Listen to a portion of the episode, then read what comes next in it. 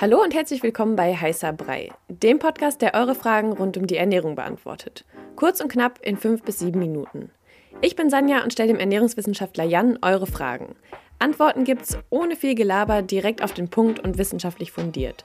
Stellt uns eure Fragen via DM bei Instagram an koro-de. Und jetzt viel Spaß mit der Episode. Die heutige Folge dreht sich nur um Pizza. Mm. Nee, also ich liebe Pizza, aber viele Leute können das ja nicht essen, weil sie eine Glutenunverträglichkeit haben oder denken, sie haben eine Glutenunverträglichkeit. Es muss aber nicht immer Gluten sein. Deswegen sprechen wir da heute mal drüber. Welche Unverträglichkeit kann man denn mit so einer Glutenunverträglichkeit auch oft verwechseln? Kurz zur Pizza. So, ich weiß nicht, ob, ob das nur mir so geht, aber ich finde, glutenfreie Pizza schmeckt einfach überhaupt nicht gut schmeckt so nach Staub, mehr oder weniger. Und ist halt immer trocken. So, das mal zum Anfang. Das mal zum Anfang. Also, genau. Ist ein sehr, sehr gutes Thema, weil Gluten wird oft zu Unrecht verteufelt. Das arme. Das arme Gluten, weil Gluten eigentlich eine super Eigenschaft hat. Und zwar macht es Brot zum Beispiel oder Mehl gut backbar, gut formbar. Es äh, fördert die Klebrigkeit und die Festigkeit und hat elastische Eigenschaften. Das heißt, deshalb kann man den Teig so schön bearbeiten und beim Dazu muss man sagen, dass Jan jetzt hier gerade eine Pizzateigbewegung ja. gemacht hat. Genau. Und glutenfreies Mehl kann man halt leider nicht so gut bearbeiten. Es gibt immer irgendwie bessere, es gibt da auch Fortschritte in der Technologie, aber okay. That being said, Weizen ist nicht immer das Problem. Weizen und verwandte Getreidesorten enthalten auch ja nicht nur Gluten und man isst ja auch in der Regel nicht Gluten, sondern man isst irgendwie eine Pizza zum Beispiel. Und da kann es natürlich sein, dass man irgendwas anderes nicht verträgt. Okay, wir reden jetzt erstmal über Gluten und Weizen. Also, es kann eine klassische Allergie sein über die Verdauung oder die Atemwege, also eine zum Beispiel Weizenallergie.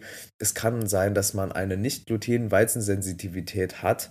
Das heißt, man verträgt es nicht gut, Sensitivität, man ist sensibel, man reagiert irgendwie drauf. Wir kommen ja später auch, glaube ich, zu Symptomen. Und dann kann es sein, dass es eine Unverträglichkeit ist gegen Amylase-Trypsin-Inhibitoren, die nennt man auch ATI. Das sind so Proteine in der Pflanze, die sie gegen Fressfeinde schützen eigentlich was Gutes und da kann es aber auch sein, dass Menschen das nicht gut vertragen. Dann gibt es die sogenannten FODMAPs, fermentierbare Oligosaccharide, Disaccharide, Monosaccharide und Polyole. Das sind also wow. alles Zucker und Alkohol, Polyol. Polyole oder Zuckeralkohole, besser gesagt. Ähm, genau, Oligosaccharide, Mehrfachzucker und so weiter. Ähm, die zweifach Mono, Einfachzucker, Polyole, Zuckeralkohole, die können im Darm bei manchen äh, Patienten, Patientinnen irgendwie dazu führen, dass vermehrt Gas gebildet wird, zum Beispiel. Und das ist zum Beispiel auch drin in Sorbit. Also Sorbit ist ein Zuckeralkohol und der wird oft zur Süßung verwendet. Mm, okay. ähm, oder auch Xylit, Xylitol kann auch dazu führen, dass man das einfach nicht gut verträgt. Und dann ist es so, dass man also sieht, es ist nicht immer das Gluten oder das Weizen an sich, sondern es können auch ganz andere Sachen sein. Mhm. Ähm, diese ganzen Sachen, die du jetzt gesagt hast, das ist für Laien natürlich äh, so ein bisschen, ja, okay. Man hat es verstanden. man man hat es vielleicht verstanden, man hat es vielleicht gehört, aber was sind denn so Symptome, woran man das vielleicht merken kann, dass es nicht unbedingt halt Gluten ist, sondern eben das, was du gerade erklärt hast? Okay, also bei einer Weizenallergie und bei einer, also bei einer Zöliakie zum Beispiel, weiß man in der Regel, dass man es hat. Denn es sind klassische Allergiesymptome, die auftreten. Das sind Juckreiz, das können Atembeschwerden sein, Ausschlag und so weiter. Das können auch sehr, sehr starke Verdauungsbeschwerden sein und die und die Menge, die dafür notwendig ist, dass das auftritt, ist sehr, sehr gering. Deshalb müssen diese Menschen wirklich darauf verzichten, irgendwelche Weizenbestandteile zu essen. Mhm. Ähm, oder zum Beispiel Produkte, wo Gluten möglicherweise in Spuren enthalten ist, dürfen die Menschen auch nicht essen oder sollen sie auch nicht essen.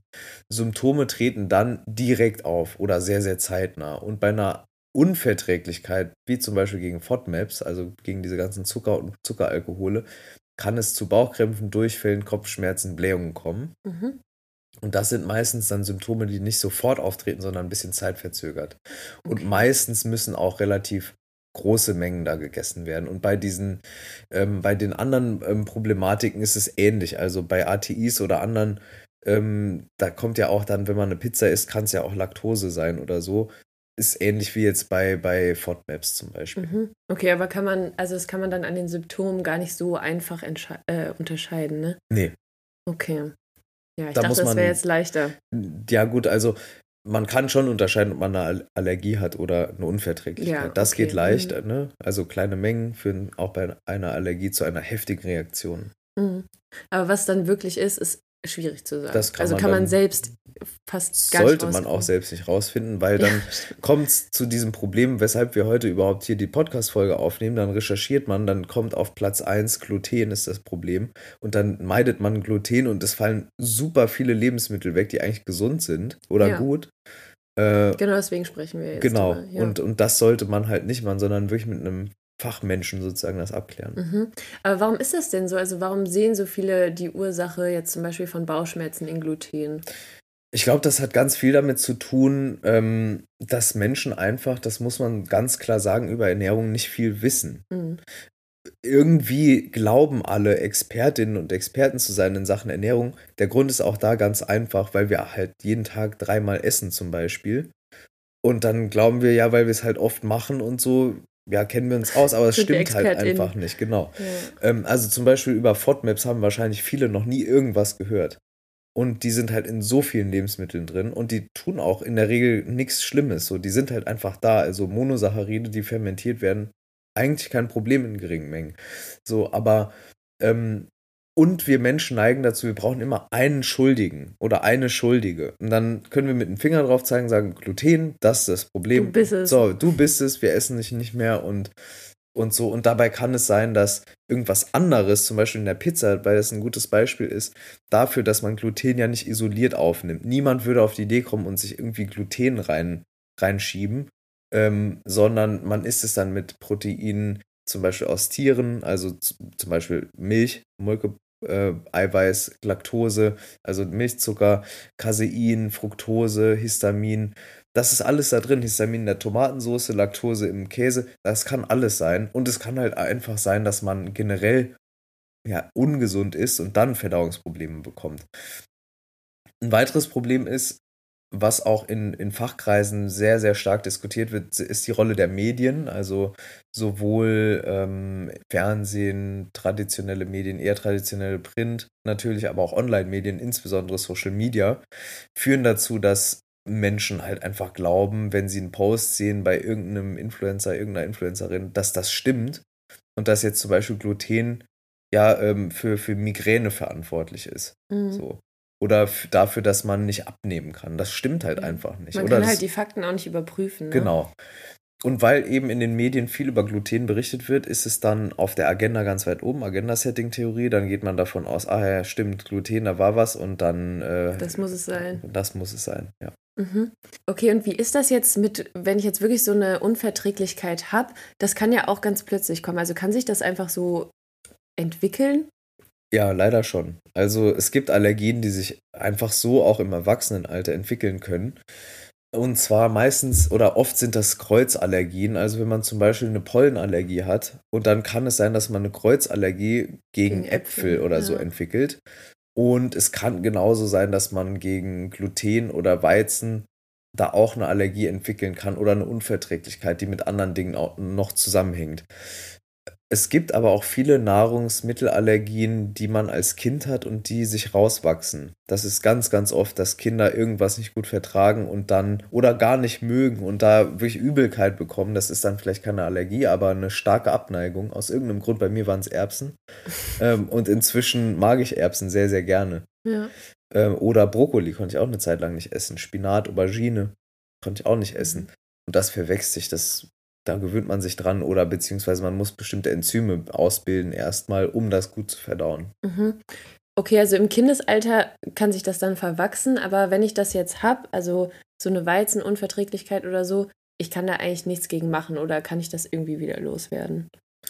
Eine Unverträglichkeit. Ja, oder eine Allergie auch. Eine Allergie, naja, nee, also pff, schwierig. Also es gibt immer, es gibt immer wieder so Case Studies, also Einzelfälle, Einzelfallbeispiele, wo Allergien auch wieder verschwinden. Das Problem daran ist, nicht immer sind die sehr gut dokumentiert, dann ist es oft so anekdotische Evidenz, nennt man das, also aus Erzählungen heraus. Ne? Also ich kann jetzt sagen, ich hatte mit 18 eine Weizenallergie und jetzt nicht mehr, aber es kann ja niemand nachprüfen. Ja. Das gibt es halt oft. Ähm, bei Allergien ist es in der Regel so, dass man ja unter ärztlicher Behandlung steht in irgendeiner Form, also zum Beispiel bei der Diagnose. Mhm. Und diese Allergie geht auch oft nicht weg. Ne, es kann sein, wie gesagt, dass es sich herausentwickelt und es gibt ja auch immer wieder Menschen mit Pollenallergie, wo es dann weg ist auf einmal. Ja. Das kann halt auch gut sein, aber in der Regel nicht. Und bei Unverträglichkeiten, da kann es sein, dass es einfach auch wieder weg ist. Also man kann die Toleranzschwelle einfach wieder besser finden, sozusagen, wenn man also einfach aufgrund dessen, weil man super viel, zum Beispiel auch Sojaprodukte isst, mhm. das nicht verträgt, dann kann es halt auch schon helfen, wenn man einfach mal wieder weniger davon isst und eine, eine bisschen so eine Ausschlussdiagnose macht, also das mal weglässt, eine Zeit lang dann wieder ganz langsam ranführt. Das war bei mir so. Ich habe auch eine Zeit lang Gluten nicht gut vertragen, ähm, hatte, hatte Reizdarmsyndrom und habe das komplett gemieden und dann irgendwann wieder nach und nach eingeführt und jetzt kann ich das wieder mhm. komplett normal essen. Also habe gar keine Probleme mehr mit Gluten. Mhm. Also geht es wahrscheinlich eher darum, einfach so Lebensmittel, wo man weiß, man verträgt die nicht gut zu meiden, aber halt nicht irgendwie jetzt Gluten zum Beispiel zu verteufeln, sondern einfach darauf zu achten, so bei was reagiere ich wie. Genau. Gutes mhm. Fazit. Ja, sehr gut. ähm, zu meiner letzten Frage, das geht auch so ein bisschen aus meiner Recherche hervor. Das ist wahrscheinlich auch so ein, so ein Mythos, aber vielleicht klären wir es einfach kurz ab. Mhm. Ähm, kann man eine Unverträglichkeit bekommen, wenn man zu viel Weizen oder Gluten isst? Ja, kann, also man kann eine, eine Unverträglichkeit halt einfach dadurch induzieren, dass man zu viel von einem Produkt oder von einem Stoff isst. Also es gibt eine Unverträglichkeit, heißt ja einfach nur, man, man, der Körper ist überfordert sozusagen mit einer bestimmten Menge. Du kannst von allem, was du aufnehmen kannst, zu viel aufnehmen, auch von Wasser.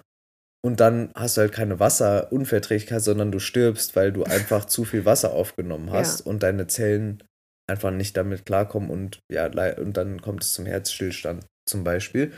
Aber auch bei Weizen und Gluten ist es so, du kannst durch Überkonsum schon auch eine Unverträglichkeit heraufbeschwören.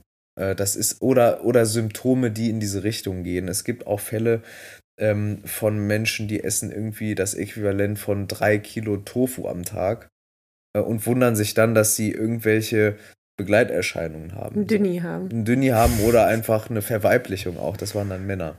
Echt? Die hatten, genau, mhm. wegen, ja. wegen ähm, östrogenähnlichen Substanzen ja. im Soja. Also ja, es geht, aber in der Regel passiert das, also ja, passiert es einfach nicht so. Oder? Weiß ich nicht. Isst du so viel Pizza? Nee. nee.